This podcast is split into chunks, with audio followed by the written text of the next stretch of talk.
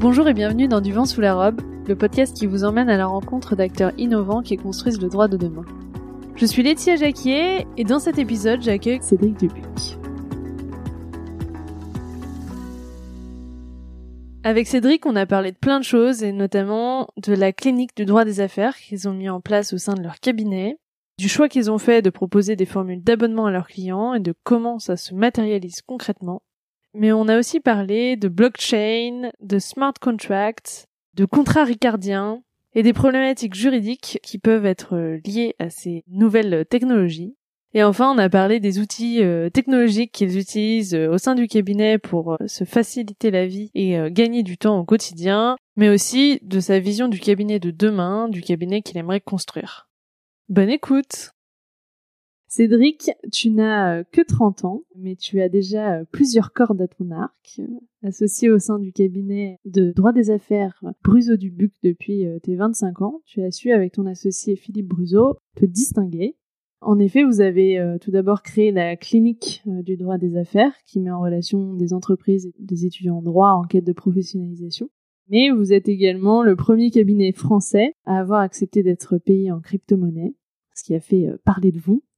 Vous avez d'ailleurs développé un pan de votre activité lié à la blockchain, mais ce n'est pas tout puisque vous avez également fondé l'Exfor, une start-up du droit qui a pour ambition de démocratiser l'accès au droit en Afrique en proposant euh, des actes juridiques en ligne et un référencement des professionnels du droit. Bref, à vous deux, vous soufflez un vent certain d'innovation et euh, je suis vraiment ravie de pouvoir en parler plus amplement avec toi. Cédric, est-ce que tu peux nous dire ce qui t'a conduit à t'intéresser au droit et euh, plus spécifiquement à l'innovation dans le domaine du droit?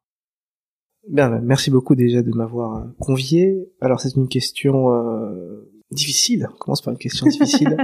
Alors je me suis d'abord intéressé au métier d'avocat, dans sa conception la plus traditionnelle qui soit. J'ai découvert euh, à travers des procès d'assises des immenses avocats. Et c'est d'ailleurs dans cette conception très traditionnelle que j'ai exercé d'abord euh, la profession, en l'occurrence le droit des entreprises en difficulté.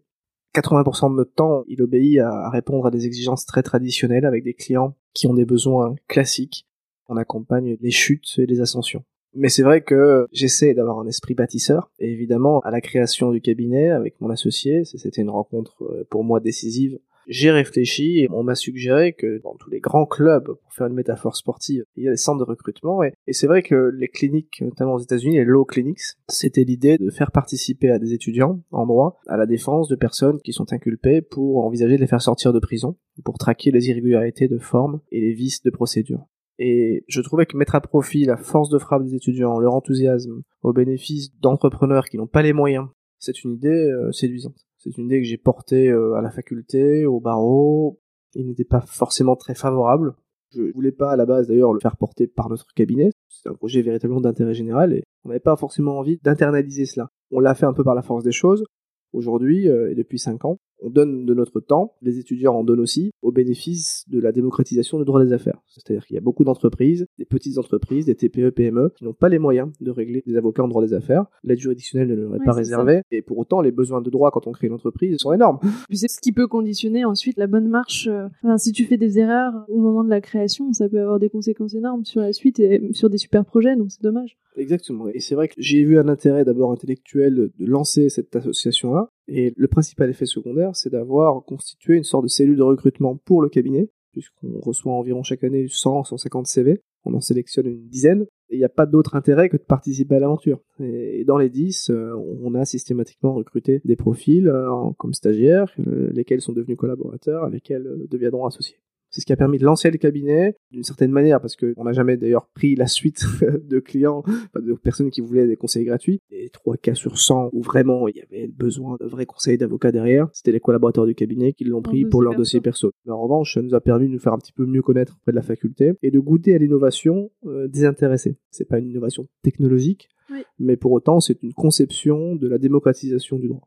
Puis dans, les effets euh, positifs, fort de la clinique, on a participé à des prix, notamment à l'incubateur du barreau de Paris, ce qui m'a donné l'occasion de rencontrer euh, des confrères et des, institutions sensibles au changement. Et effectivement, ça m'a permis de me remettre en question sur les modèles, sur l'innovation, Ça a permis d'améliorer une sorte de plasticité dans l'élaboration de stratégies et ça a permis de rencontrer beaucoup de gens qui sont aujourd'hui à la tête d'entreprises, de legal tech, de cabinets innovants. Et finalement, ça a été une rencontre relativement fondatrice. C'est ce qui a permis de lancer d'autres projets. Donc du coup, la naissance de la clinique, elle est concomitante avec euh, le tout début de votre cabinet? Oui, la clinique a été l'occasion d'adosser une cellule de recrutement au cabinet et de faire bénéficier aux nouveaux talents de la croissance du cabinet et réciproquement. Donc euh, c'est intrinsèquement lié à l'amorçage du cabinet. Parce que quand on se lance, on n'est pas en mesure de recruter les meilleurs avant d'être une firme, d'être une marque, d'avoir une marque employeur très forte, parce qu'aujourd'hui les meilleurs étudiants, les majors de promotion, ils recherchent des marques fortes, des facteurs différenciants et des valeurs. Ouais. En partant de l'idée qu'à nouveau que les low clinics devaient euh, faire leur apparition en France, et d'ailleurs on a fait partie des premières cliniques et aujourd'hui le Oui, phénomène s'est ouais. totalement démocratisé et développé dans presque toutes les facultés. Donc euh, non, je crois qu'à la base, euh, les étudiants doivent se professionnaliser, c'est un impératif. Et rien de mieux pour se professionnaliser que de travailler sur des cas concrets. Là, c'est eux qui chapeautent le rendez-vous, c'est-à-dire que c'est eux qui reçoivent la personne, et le fait qu'ils dirigent un rendez-vous, pour la plupart d'entre eux, ça ne leur arrivera plus avant un certain temps. C'est dans les structures aujourd'hui telles qu'elles sont conçues, certainement pas les stagiaires. Les stagiaires peuvent participer au rendez-vous, mais c'est pas eux qui le Oui. dirigent. Oui, oui. Là, à la clinique, c'est eux qui dirigent le rendez-vous. C'est-à-dire ceux qui reçoivent. Alors, euh, chère madame, on parlait de quoi aujourd'hui Ouais, Vous avez une société. euh. Il y a une façon de conduire l'entretien, ce qui, du coup, leur permet d'améliorer leur intelligence émotionnelle, stimuler leur curiosité. Ça fait appel à d'autres notions. Et est-ce que, euh, avant de les lancer dans le grand bain, euh, vous les formez un petit peu à la façon dont ils doivent conduire un rendez-vous client? Alors, oui et non. C'est-à-dire, le premier rendez-vous est guidé par l'avocat, et le second rendez-vous est guidé par le clinicien. Donc, finalement, il y a, Oui, Il y a- donc il il y y a a un un- apprentissage par euh, l'exemple. il y a un espèce de compagnonnage, on va le dire. Et est-ce que vous avez rencontré des difficultés dans la mise en œuvre de ce projet? Est-ce que vous êtes heurté à une résistance parce qu'on aurait pu vous reprocher euh, une certaine concurrence? Alors tu disais que là-dessus, euh, il n'y a pas de droit de suite par rapport au dossier qui rentre par ce biais-là, enfin qui rentre pas du coup d'ailleurs. Peut-être que ça a fait grincer des dents. En tout cas, le bruit n'est pas venu jusqu'à moi directement. Sans doute que certains s'en sont émus. Pour autant, je suis assez à l'aise avec l'idée de donner mon temps gratuitement pour des entrepreneurs qui, dans tous les cas, ne seraient pas allés voir un cabinet d'avocats parce que le seuil d'enjeu n'est pas atteint. Peut-être d'ailleurs qu'ils retourneront voir un cabinet d'avocats et euh, je pense que c'est une activité totalement euh, désintéressée euh, et je ne vois pas finalement pourquoi on se serait désengagé. Il n'y a pas un argument pour moi, qu'il soit déontologique ou juridique, qui d'ailleurs nous empêcherait de le faire. Et je pense que le barreau le fait d'ailleurs de plus en plus et s'enorgueillit de créer des passerelles avec les étudiants. Le rapport d'ailleurs Camille Herry avait expliqué qu'il fallait lancer des cliniques. D'ailleurs, Thierry Wickers l'avait également précisé depuis longtemps et, et c'est en train de se lancer. Donc, je peux comprendre que certains avocats aient vu l'initiative comme euh, peut-être euh, frontale, en se disant déjà c'est pas facile pour tout le monde, eux ils font ça gratuitement euh, et ils nous volent le pain. Je peux comprendre cette critique-là. Et finalement, vous répondez à un marché qui en fait n'était pas touché par les avocats de toute façon, donc Oui, oui, exactement. Et puis c'est- vraiment un jeu. C'est- C'est-à-dire qu'on fait ça le samedi matin, on donne notre temps. C'est vraiment une activité désintéressée. Ça nous a amusé de le faire. Ça avait un sens. Ok, et j'aimerais bien qu'on parle de votre cabinet et du positionnement que vous avez choisi au sein de votre cabinet. Est-ce que tu peux nous en parler? Donc moi je suis associé avec Philippe Bruzo, qui est l'actuel bâtonnier d'Aix-en-Provence, qui est un, un avocat charismatique, euh, grand plaideur, euh, jazzman. euh, c'est une synthèse de Louis de Funès et de José Garcia. Euh, Ah, J'aime bien. ça. Et, et donc l'expertise que l'on essaye d'avoir, c'est les entreprises en difficulté et le contentieux commercial. Ça, c'est vraiment les deux spécialités euh, dont on peut se revendiquer. Et ensuite, il y a eu un développement du droit fiscal, du droit des sociétés, du droit social. Et on accompagne les entreprises dans deux types de situations, soit les opérations exceptionnelles, exceptionnelles par euh, leur enjeu. C'est pas qu'un enjeu financier, ça peut être un enjeu intellectuel, ça peut être un enjeu amical, faut qu'il y de l'enjeu et on les accompagne au jour le jour. Et pour certaines d'entre elles, on leur propose de les accompagner tous les mois, quand ils veulent, de façon illimitée, avec un système d'abonnement. On a une vingtaine d'entreprises avec qui on travaille sous abonnement et on travaille sur les opérations exceptionnelles. Et euh, tu parlais d'abonnement, donc ça c'est un modèle euh, qui est intéressant, euh, qui émerge de plus en plus. Qu'est-ce qui vous a convaincu de passer à ce mode-là? Alors j'entends que c'est pour une partie seulement de vos clients. Est-ce qu'il y a eu des difficultés, des questionnements par rapport à ça, notamment sur la rentabilité? Alors, la rentabilité, euh, je pense qu'au final, elle est au rendez-vous. Il y a évidemment une récurrence grâce à l'abonnement qui est évidemment intéressante. Il y a une récurrence, il y a le fait que la facturation ne soit plus un sujet, à partir du moment où elle est anticipée. Quand elle n'est plus un sujet, le client, déjà la plupart du temps, n'en abuse pas. S'il en abuse d'ailleurs contractuellement, bah, on refacture. Mais ça permet d'avoir une véritable fidélisation du client, de mieux le connaître, puisqu'on va chez lui, dans les abonnements, on intègre une ou deux journées ou trois journées par mois dans l'entreprise. Donc c'est une véritable direction juridique décentralisée où le client a accès finalement à tous les services du cabinet quand il veut, comme il veut, pour partie chez lui, pour partie externalisée, et c'est très apprécié par les clients parce que quand on ne met pas le système d'abonnement, ils hésitent à venir nous voir. Parce qu'évidemment il y a une facturation ponctuelle.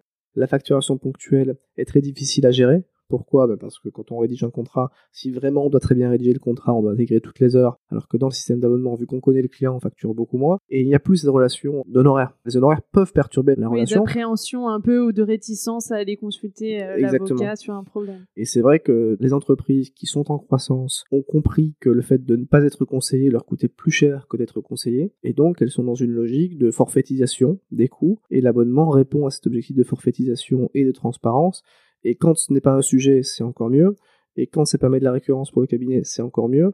Et quand le client se sent à l'aise de poser toutes les questions, quand il y a de la réactivité en face, c'est encore mieux. Donc ça rend, euh, ça, ouais, pour moi, c'est vraiment un cercle vertueux. La relation est beaucoup plus sereine. Les experts comptables l'ont toujours fait, ça se passe très très bien. Ils facturent pas qu'au bilan. Pourtant, euh, c'est quand même l'essentiel de leur travail. Et ils facturent euh, tous les mois. Et, et je je pense que ça peut être euh, une des solutions pour. Euh, alors ça dépend du type de clientèle évidemment. Oui, c'est ça. Il y a des gens qui n'ont pas besoin de droits toute l'année, mais il y a peut-être moyen de créer de nouveaux modèles autour presque d'une assurance juridique, même pour les particuliers. Et je pense qu'il y a des particuliers, certains sont un peu quérulents, ils font des contentieux pour oui pour un an. Il y en a qui seraient pas mécontents de prendre une assurance 150, euh, 200 euros par mois pour gérer leur contentieux. Ouais.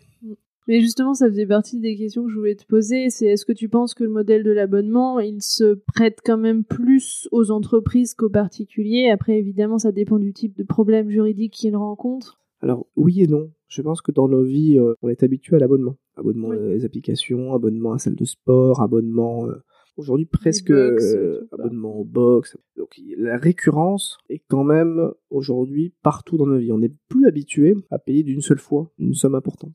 Oui, psychologiquement, il y a un enjeu psychologique. Effectivement. Il y a un enjeu psychologique, c'est-à-dire que, par exemple, en, procédure collective, on peut se dire, mais pourquoi vous faites un abonnement en procédure collective? Bah, en fait, euh, c'est beaucoup plus facile à expliquer. On dit, il y a une période d'observation qui dure 6 mois, qui dure 12 mois, qui dure 18 mois. Si elle dure 6 mois, bah, c'est 6 mois, donc vous payez 1000 euros par mois, c'est 6000 euros. Si c'est 18 mois, c'est 18 000 euros. Les gens comprennent. On recherche souvent l'argument opposé, c'est oui, mais ça marche pour vous, ça marche pas pour les autres. On pourrait tout à fait envisager qu'une instruction pénale, c'est 500 euros par mois.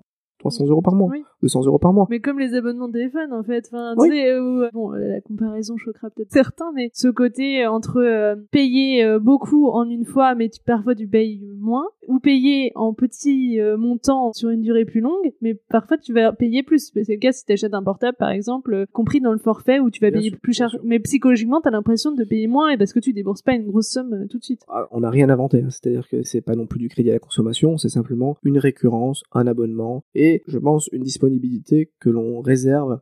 On ne peut en revanche intellectuellement aller au-delà d'un certain nombre d'abonnements par cabinet d'avocat.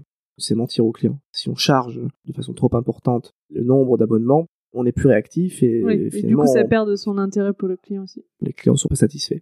Ce qui permet de reprendre aussi quelque part le contrôle sur la relation client parce que expliquer au client en disant voilà, on est 12 avocats, on ne peut accepter que 20 clients avec des abonnements. Avec ces 20 clients-là, on sait que nos charges fixes sont payées, on ne demande pas à facturer beaucoup plus, sauf les opérations exceptionnelles. Mais du coup, pour que vous soyez dans les 20 clients qui soient conseillés par le cabinet, bah, il y a une attitude à avoir. Comment vous les choisissez justement, vos clients à qui vous proposez ce... Ah bah on les choisit parce qu'ils ont du charme, ils sont sympathiques. Des gens avec qui vous avez plaisir à travailler. Ouais, c'est des gens avec qui on a les gens avec qui on n'a pas de plaisir à travailler, on les prend pas. Mm, mm. Et donc, il y a une relation qui est assez intéressante, qui se crée, une belle complicité aussi avec nos clients. Et pour l'instant, on n'a pas eu un client qui n'a pas été satisfait de ce type de proposition et d'accompagnement. Tu disais si les clients abusent, on leur dit bah non, là on va facturer euh, en plus. Est-ce que du coup vous encadrez quand même euh, Est-ce qu'il y a un maximum de requêtes juridiques euh, qui peuvent vous adresser, ou est-ce que c'est plus que vous avez choisi par exemple d'exclure certaines choses de l'abonnement? Oui, évidemment tout est contractualisé on audite les besoins en amont et on exclut les opérations exceptionnelles mm. et on propose une estimation horaire qui est sans doute dépassée de 20-30%, parfois 40%. Si c'est dépassé de 40%, on fait le point à la fin de l'année. Oui, on a ce type de clause-là. Notre typologie de clientèle, ce sont des PME, des ETI, pas forcément des très grands comptes, pas forcément des très petites entreprises non plus. Donc ce sont des entreprises qui ont des besoins qui sont quantifiables, qu'on identifie en amont, et après c'est à nous de répondre à ces enjeux. Et je dirais peu importe d'ailleurs le temps qu'on passe. C'est-à-dire que euh, si on répond au problème euh, que rencontre le dirigeant en, 10 minutes, tant mieux, parce que le client c'est une réponse, c'est une plus-value et oui, c'est s'attacher finalement plus à la valeur et à l'utilité du service juridique fourni plutôt qu'au temps passé, quoi je suis pas forcément très à l'aise avec le, la facturation à l'heure, sauf dans des hypothèses bien comprises où on ne peut pas maîtriser. Mais on essaye de forfaitiser autant que possible, parce que je me mets à la place du client tout simplement. D'avoir une visibilité. Sauf certains types de clients ne peuvent pas ne pas savoir combien ils vont payer, c'est pas possible. Bah c'est vrai qu'en fait, si tu regardes dans la vie euh, de tous les jours, euh, en tant que consommateur, si on me dit bah tiens, euh, tu vas demander euh, je sais pas où, euh, bon bah ok, très bien, je suis convaincu par ce que vous me dites, mais combien ça va coûter et, qu'on te dit bah je sais pas. Non mais je sais pas, c'est il y a une fourchette, ouais mais une fourchette hyper large, bah toi en tant que consommateur, t'as pas envie de signer quoi. Mais en fait, c'est fou, mais c'est pourtant ce qui se fait depuis très longtemps quoi.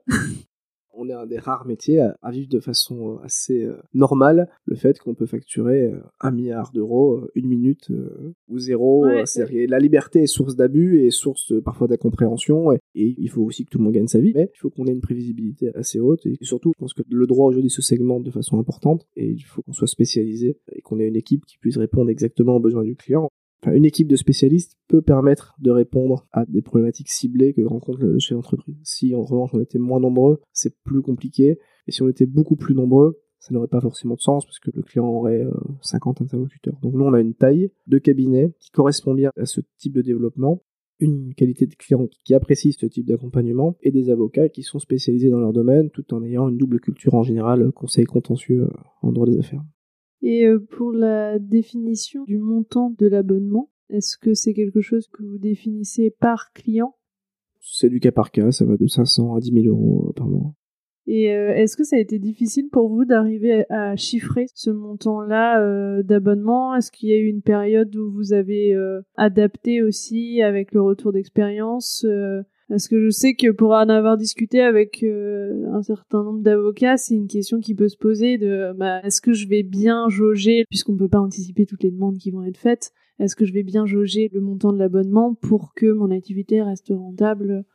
Je pense pas qu'il faille être obsédé par la rentabilité de façon systématique. Je pense que si on arrive à obtenir la récurrence, si on arrive à répondre aux besoins du client, et qu'on arrive à arriver à l'objectif que l'on s'assigne et que si on y arrive, on a un horaire complémentaire de résultats qui est significatif, à partir de ce moment-là, il n'y a jamais de problème. Donc euh, l'abonnement n'est pas la solution magique et extraordinaire pour tout résoudre. Ça permet de fidéliser les clients à nouveau et puis de ne pas avoir non plus de problème de trésorerie parce que à partir du moment où, le premier du mois les, les charges sont payées, c'est plus agréable aussi. Oui, oui, oui. Enfin, stressant. et euh, donc en dehors de l'abonnement, sinon c'est des forfaits ou du temps passé quand le reste n'est pas possible. On est presque toujours sur les abonnements, même sur les opérations exceptionnelles, où là on forfaitise parfois mensuellement. Sur les contentieux commerciaux, on dit voilà c'est X milliers d'euros par mois. D'accord, vous faites aussi euh, de l'abonnement. Euh, de l'abonnement pour le contentieux, avec un résultat. Ah oui, avec un horaire de résultat en plus, ok. Ah, toujours. Pour nous, l'abonnement, ça couvre les frais, et le résultat, ça doit être l'association entre le travail du cabinet et le résultat judiciaire. Et euh, comme je le disais en introduction, vous avez été le premier cabinet euh, français à accepter d'être payé en crypto-monnaie. On reviendra euh, après sur pourquoi vous avez fait ce choix-là. Mais est-ce que ce choix a été un vecteur de développement d'activité pour votre cabinet dans ce domaine ou c'était quelque chose que vous faisiez déjà avant? Alors, en tant que tel, le fait d'accepter les crypto-monnaies n'a pas été une décision de gestion ou un positionnement d'ailleurs particulier. En réalité, on a accompagné le secteur de la blockchain bien avant d'avoir accepté, mais c'est purement symbolique en réalité. Oui, oui, oui. Les crypto-monnaies comme moyen de paiement. Mais en réalité, c'est un détail qui est assez amusant parce qu'on m'a interrogé en réalité un jour, est-ce que vous acceptez les crypto-monnaies? J'ai dit oui. C'était le moment où le Bitcoin était à son plus haut niveau à l'époque parce que là, il a explosé il y a trois semaines. Alors nous, on accompagnait plutôt des entreprises qui levaient des fonds et qui faisaient ce qu'on appelait à l'époque des ICO, donc qui émettaient des jetons qui avaient des propriétés qui étaient définies par les concepteurs. Mais on s'est rendu compte que lorsque ça s'est su, il y avait énormément de fortunes diverses et variées qui étaient constituées de portefeuilles en crypto-monnaie et que cela posait des questions en termes de compliance, de fiscalité, de plus-value financière, bancaire. Et effectivement, on a eu euh, à un moment donné un certain nombre de demandes de personnes qui souhaitaient convertir leur portefeuille ça obéit quand même à des problèmes juridiques euh, bah, épineux. D'où vient l'argent d'où vient le profil d'investisseur, comment tracer les transactions. Ce qui est amusant, c'est que c'est un nouveau marché où aucune règle n'était Ah, c'est ça qui est fixée, intéressant. où on avait une feuille blanche au début, il fallait rattacher à des concepts juridiques, il fallait élaborer des lois, et puis on a commencé à, on a travaillé tant pour les entreprises que pour les particuliers qui avaient des crypto-monnaies, et même on a travaillé pour les États, notamment la Monaco, euh, où j'ai rédigé un projet de loi de circulation des titres grâce à la blockchain, puisqu'en réalité, la blockchain, ce n'est jamais qu'un tableur Excel hein, qui permet de faire circuler de pair à pair des actifs. Ça peut être des jetons, ça peut être des jetons de caddie, on digitalise, ça peut être des produits financiers, ça peut être des titres, ça peut être des actions, ça peut être des parts de SARL, ça peut être des euros, ça peut être Mm. du Yann, ça peut être tout ce qu'on veut. Et comment tu définirais euh, la blockchain pour euh, nos auditeurs qui sauraient pas ce que c'est exactement? Alors la blockchain, si on doit comparer à Internet, c'est un logiciel qui a beaucoup d'applications. La blockchain, c'est une technologie qui permet de transférer d'un point A à un point B un actif, quel qu'il soit. Et en fait, on encapsule un actif et on le fait passer d'un point A à un point B. Et la transaction n'a pas à être validée par un tiers de confiance, par une banque, par une assurance. C'est la technologie en elle-même qui valide la transaction. Une fois qu'on a dit ça, on comprend qu'on peut se passer des banques, Oui, le but c'est d'écarter les tiers de confiance. voilà, quand je dis se passer des banques, c'est en tout cas, on peut aujourd'hui transmettre euh, l'équivalent de 10 000 euros d'une personne à une autre sans qu'il y ait un établissement bancaire qui valide la transaction. L'établissement bancaire apporte évidemment le crédit, notamment, Mm. ce que n'apporte pas la technologie. Mais on peut du coup euh, permettre à des personnes de se financer, de créer eux-mêmes leurs propres jetons. Ça, c'est un deuxième cas d'application. On crée des monnaies électroniques. Aujourd'hui, la Chine, d'ailleurs, créer sa propre crypto-monnaie. La Banque centrale y réfléchit. On peut envisager de céder les titres de société et donc de permettre de faciliter l'accès à l'actionnariat, au lieu d'être encore avec du papier pour formaliser les cessions d'actions, les ordres de mouvement de titres. On travaille aujourd'hui de façon assez intensive pour euh, faciliter le transfert des titres grâce à la technologie blockchain. Mais sans doute que les tiers de confiance vont s'approprier la technologie et sans doute qu'on payera demain euh, de compte à compte euh, en utilisant la technologie blockchain qui sera utilisée par les banques. C'est une technologie qui est scalable. Sans doute que demain les produits financiers seront encapsulés avec cette technologie qui permet de garantir la sécurité et la traçabilité des transactions. Sans doute que demain on aura une plateforme de négociation des titres des sociétés non cotées en France qui permettront d'investir dans la boucherie du coin ou dans l'épicerie du coin ou dans la start-up euh, qui est à 10 km de chez nous ou euh, dans une entreprise excessivement performante ou dans Airbus et qu'on pourra le faire de façon très facilitée. Et d'ailleurs, on peut pas encore totalement communiquer là-dessus, mais on travaille de façon très intense avec des institutions françaises euh, qui permettraient de faciliter l'accès aux entreprises et l'accès à la- l'actionnariat. Je pense que les entreprises, après cette période, ont besoin de fonds propres Mm. et, et vont devoir rembourser des dettes importantes. Et euh, si je reviens sur les avantages de la blockchain par rapport à d'autres systèmes, il y a donc euh, le fait euh, que ça soit direct, tu n'as pas besoin de passer par un tiers de confiance. Il y a la sécurité, il y a la traçabilité. Qu'est-ce qu'il y aurait d'autre? Est-ce que tu penses que ça a une vraie valeur ajoutée pour tout ou uniquement pour certains types de projets, de transactions ça a l'intérêt essentiellement pour les transactions. Les transactions, c'est compris de façon assez large. C'est-à-dire que, typiquement, on peut envisager, et c'est en train d'être réalisé, que si le train arrive en retard de plus de 10 minutes, je suis automatiquement Non, indemnisé. indemnisé. Ça, c'est ce qu'on appelle les smart contracts. C'est un peu le- l'équivalent du macro en Excel. C'est la règle mathématique qui va être euh, publique, qui va permettre de définir comment on va appliquer la transaction. S'il se passe ça, alors... euh, mm. Exactement. Donc là, typiquement, ça peut être intéressant pour les assurances, pour les retards d'avion. C'est une des applications. Ça peut être également intéressant pour le droit de propriété. Le droit de propriété en Afrique, notamment, Donc le cadastre. avec le cadastre, parce que certains États africains ne sont pas encore équipés en matière de cadastre, ce qui pose un problème d'investissement en termes d'infrastructure, notamment de certains pays comme la Chine ou comme les États-Unis ou comme la France qui voudraient investir et qui aujourd'hui ne peuvent pas être certains qu'il n'y aura pas, de, doublon, garantie. Voilà, qu'il n'y aura pas de doublon en termes de parcelles qu'ils vont acquérir. Et ça, ça fragilise les économies qui ne sont pas dotées d'un cadastre encore. Elles sont en train de se constituer d'un cadastre. La question, c'est quelle technologie on va adopter et qu'est-ce qu'on va finalement mettre en place pour être certain que la parcelle AB est bien la propriété de Monsieur Dupont. Et avec la blockchain, il y a une immuabilité qui permet de s'en assurer, je dirais presque à moindre frais. Donc ça, c'est un deuxième cas. On a le système du vote. Le vote, euh, grâce à la technologie blockchain, est quand même facilité. Et quand on voit aujourd'hui les fraudes électorales, le temps et l'argent qui est dépensé pour euh, s'assurer que la démocratie soit préservée des élections, on s'interroge quand même de savoir pourquoi la technologie blockchain est, en train d'ailleurs de faire ses preuves hein, pour le vote. Donc il y a beaucoup de situations qui vont être améliorées par la blockchain. Droit de propriété, vote, euh, finance, euh, titre. Je rebondis sur ce que tu disais, et que ce soit pour le droit de propriété ou pour le vote, mais c'est valable aussi pour tout ce qui est, ce que la blockchain est aussi utilisée pour tout ce qui est traçabilité, supply chain. Mais il y a quand même cette question de, ok, c'est immuable, c'est sécurisé, c'est extrêmement difficile de modifier les informations une fois qu'elles sont enregistrées sur la blockchain parce qu'il faudrait le modifier sur tous les nœuds de réseau, etc.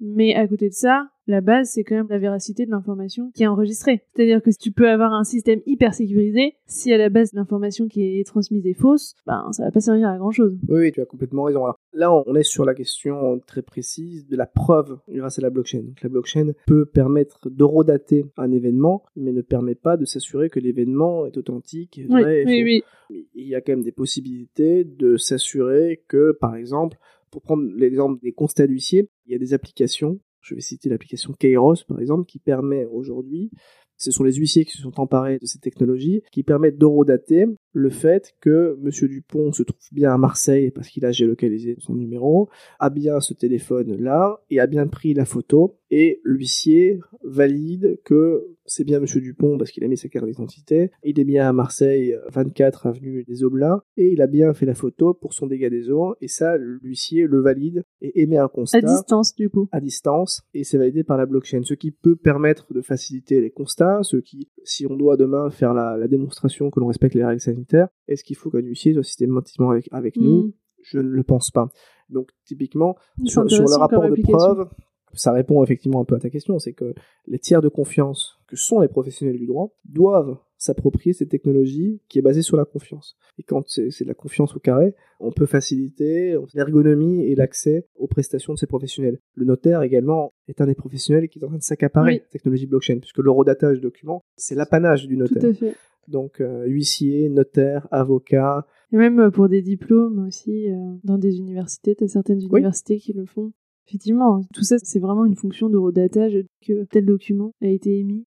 Et donc vous, sur quelles problématiques juridiques vous intervenez le plus en lien avec la blockchain? Alors, plusieurs types de situations. D'abord, les entreprises en tant que telles qui sont dans le secteur, qui font par exemple du minage ou du stacking, qui du coup gèrent des investisseurs qui veulent passer par eux pour gérer le custody, l'investissement. Est-ce que tu peux expliquer ce que c'est que le minage et le stacking? Alors, euh, ce sont des entreprises qui en fait reçoivent des investissements de personnes euh, privées ou professionnelles pour investir dans les crypto-monnaies qui veulent finalement déléguer le minage à une entreprise ou déléguer l'acquisition de crypto-monnaies à travers des processus qui sont par exemple le stacking, qui est finalement le fait de garder des crypto-monnaies pendant un certain temps pas entrer dans les détails trop techniques, mais ça, ça fait partie des premiers types d'accompagnement. On a accompagné des ICO, c'est-à-dire des émetteurs de jetons qui ont créé de la valeur à partir de rien. C'était au début des ICO, c'est-à-dire que c'est un peu comme si on, achetait des jetons pour aller à la foire, mais la foire n'était pas encore construite. Donc euh, c'était une promesse. Et donc il y a eu beaucoup d'ICO, il y a eu des succès, il y a eu des échecs. Ensuite, ça s'est transformé dans, ce qu'on appelle les STO, c'est des produits financiers où il y avait un véritable sous-jacent. On a travaillé par exemple sur une cave de grands crus et spiritueux dématérialisés. C'est-à-dire que au lieu d'avoir la problématique que l'on a beaucoup dans les fonds d'investissement dans le vin, qui est qu'on ne sait pas où se trouve le vin, quelle valeur il a, on permettait en réalité de rendre non fongibles des actifs fongibles, qui étaient les actifs de vin. C'est-à-dire qu'avec 100 000 euros qui venaient des investisseurs, on leur donnait 100 000 jetons qui leur permettaient d'acheter du vin qui était entreposé, qui était stocké, qui était dématérialisé avec ces jetons-là. Ce qui avait le double avantage de leur permettre euh, d'avoir des actifs qui s'appréciaient au fil du temps parce que les grands vins et spiritueux s'apprécient avec une croissance d'ailleurs assez importante parce que ce sont des actifs rares et on achète de la rareté et également de pouvoir les boire parce que ce sont des actifs qui sont euh, difficilement euh, il y a certaines cuvées qui sont off-market. Euh, il y avait ce double intérêt-là. Donc là, on arrive avec la, technologie blockchain à répondre à cet objectif-là pour les, amateurs de grands vins spiritueux. Ils pouvaient commander, ils l'avaient le lendemain, 24 heures après, ils l'avaient chez eux. Et ils avaient en plus un actif qui s'appréciait. Donc augmentation, plus-value, plus investissement passion qui mmh. permettait de se traduire. Voilà, typiquement le, genre de projet qui est assez stimulant et, qui du coup permet de sortir de sa zone de confort. Parce que c'est vrai que c'est totalement nouveau. ouais, euh, c'est ça qui est hyper stimulant, je trouve y a un peu tout à construire. En termes de raisonnement, euh, c'est hyper intéressant. Ouais, c'est génial parce que ça nous amène parfois sur des raisonnements. Par exemple, suite à la blockchain, j'ai animé un débat un jour sur le droit et les mathématiques. Et je suis parti du constat que, notamment à la faveur de l'expérience qu'on a acquis dans la blockchain, que tous les contrats pouvaient se résoudre de façon mathématique. Ce qui d'ailleurs s'appelle les contrats ricardiens. C'est un type de contrat qui effectivement peut être compris tant par les programmateurs que par les juristes. Donc ça se matérialise comment? Par un langage accessible, mais qui n'est pas un. C'est du langage clair, quoi. c'est du langage clair, mais c'est un langage qui obéit à une logique mathématique et de rationalisation de la problématique. Une promesse de vente, c'est Monsieur X qui s'engage à acheter le bien A auprès de Monsieur Z dans un temps déterminé. C'est une règle mathématique. Le contrat de vente, c'est une règle mathématique. Le droit de préemption, c'est une règle mathématique. L'imprévision, c'est une règle mathématique. Si euh, oui, mais le droit suit un raisonnement mathématique. Donc c'est intéressant de voir dans quelles circonstances on se détache de la règle mathématique. Et en droit des contrats, mon sentiment est qu'on ne s'y détache que très peu. Et quand on s'y détache, on crée de l'insécurité juridique. Donc pour toi, euh, tout type de contrat, euh, peu importe sa complexité, peut être euh, traduit, si on peut le dire comme ça, en langage informatique. En algorithme. L'algorithme, c'est une règle mathématique. Les sciences sociales se sont parfois un peu opposées entre les mathématiques et le droit. On a considéré que le droit c'était littéraire et que les mathématiques c'était des personnes qui étaient beaucoup plus raisonnées. Oui, on a cloisonné. Je prends le pari que si les juristes étaient un peu moins paresseux, je, m'inclus dedans, euh, et qu'on arrivait à faire une règle mathématique qui pourrait résumer chaque clause, les contrats seraient beaucoup moins vecteurs d'insécurité juridique. Ça pourrait changer pas mal de choses. Ouais, c'est intéressant ce que tu dis parce qu'en fait, pour faire ça, t'es obligé de déconstruire un peu le raisonnement et donc s'il y a une fragilité, tu vas te rendre compte euh, tout de suite en fait. Ouais, exactement, exactement. Pour moi, c'est le droit à vraiment, même si tu regardes les textes, un article dans le code, c'est des conditions et qu'est-ce qui se passe si ces conditions s'appliquent il y a un résultat une conséquence. Donc euh, enfin ça pour moi c'est vraiment un raisonnement scientifique enfin mathématique. avec une logique souvent probabiliste euh, en fait on, le fait sans s'en rendre compte. Mais je, pense qu'on devrait à mon avis interconnecter le droit et les mathématiques euh, dans l'enseignement. Ah oui mais je pense mais d'ailleurs il y a un, DU droit et informatique et justement c'est un peu à la croisée des mondes et je pense que c'est hyper utile après, euh, plus largement, on en vient à est-ce que euh, pour être un bon avocat, un bon juriste, il faut avoir fait que du droit? Euh, Personnellement, je suis pas sûre. en tout cas, il faut s'ouvrir à. je, suis d'accord, le droit, c'est une science, c'est la science des ânes. Hein. C'est un peu ce, qu'on dit. j'ai pas dit ça, j'ai pas dit ça. Et on parlait tout à l'heure des smart contrats. Enfin, si on veut dire en anglais, des smart contracts. Est-ce que tu peux expliquer du coup ce que c'est alors le smart contract, c'est une règle euh, mathématique qui va définir l'application de la gestion de la transaction. C'est par exemple AXA qui va proposer aux viticulteurs d'être assurés en cas de pluie et c'est de prévoir que si l'indice de pluviométrie est, est, supérieur à X pendant tel jour sur Météo France qui va servir, on va appeler de l'oracle. Hmm. Une source extérieure d'information. Exactement. Dans cette hypothèse-là bien précise et sans finalement que CAXA n'ait à réagir, une somme euh, Y sera versée sur le compte de l'entreprise. Mm. Ça, par exemple, c'est un smart contract. c'est une règle mathématique. Et euh, est-ce qu'aujourd'hui, tu penses que parce que les smart contracts, c'est un peu comme la blockchain, on entend beaucoup parler. Finalement, il y a quand même assez peu de gens qui maîtrisent vraiment euh, le sujet. Mais je sais que ben il y en a aussi beaucoup qui s'interrogent sur est-ce que ça apporte vraiment quelque chose? Ou est-ce que c'est plus un effet de mode, un peu un buzzword il faut pas être si intimidé que cela par le terme. il faut simplement que ça obéisse en revanche à une nécessité et, à des enjeux très pratiques.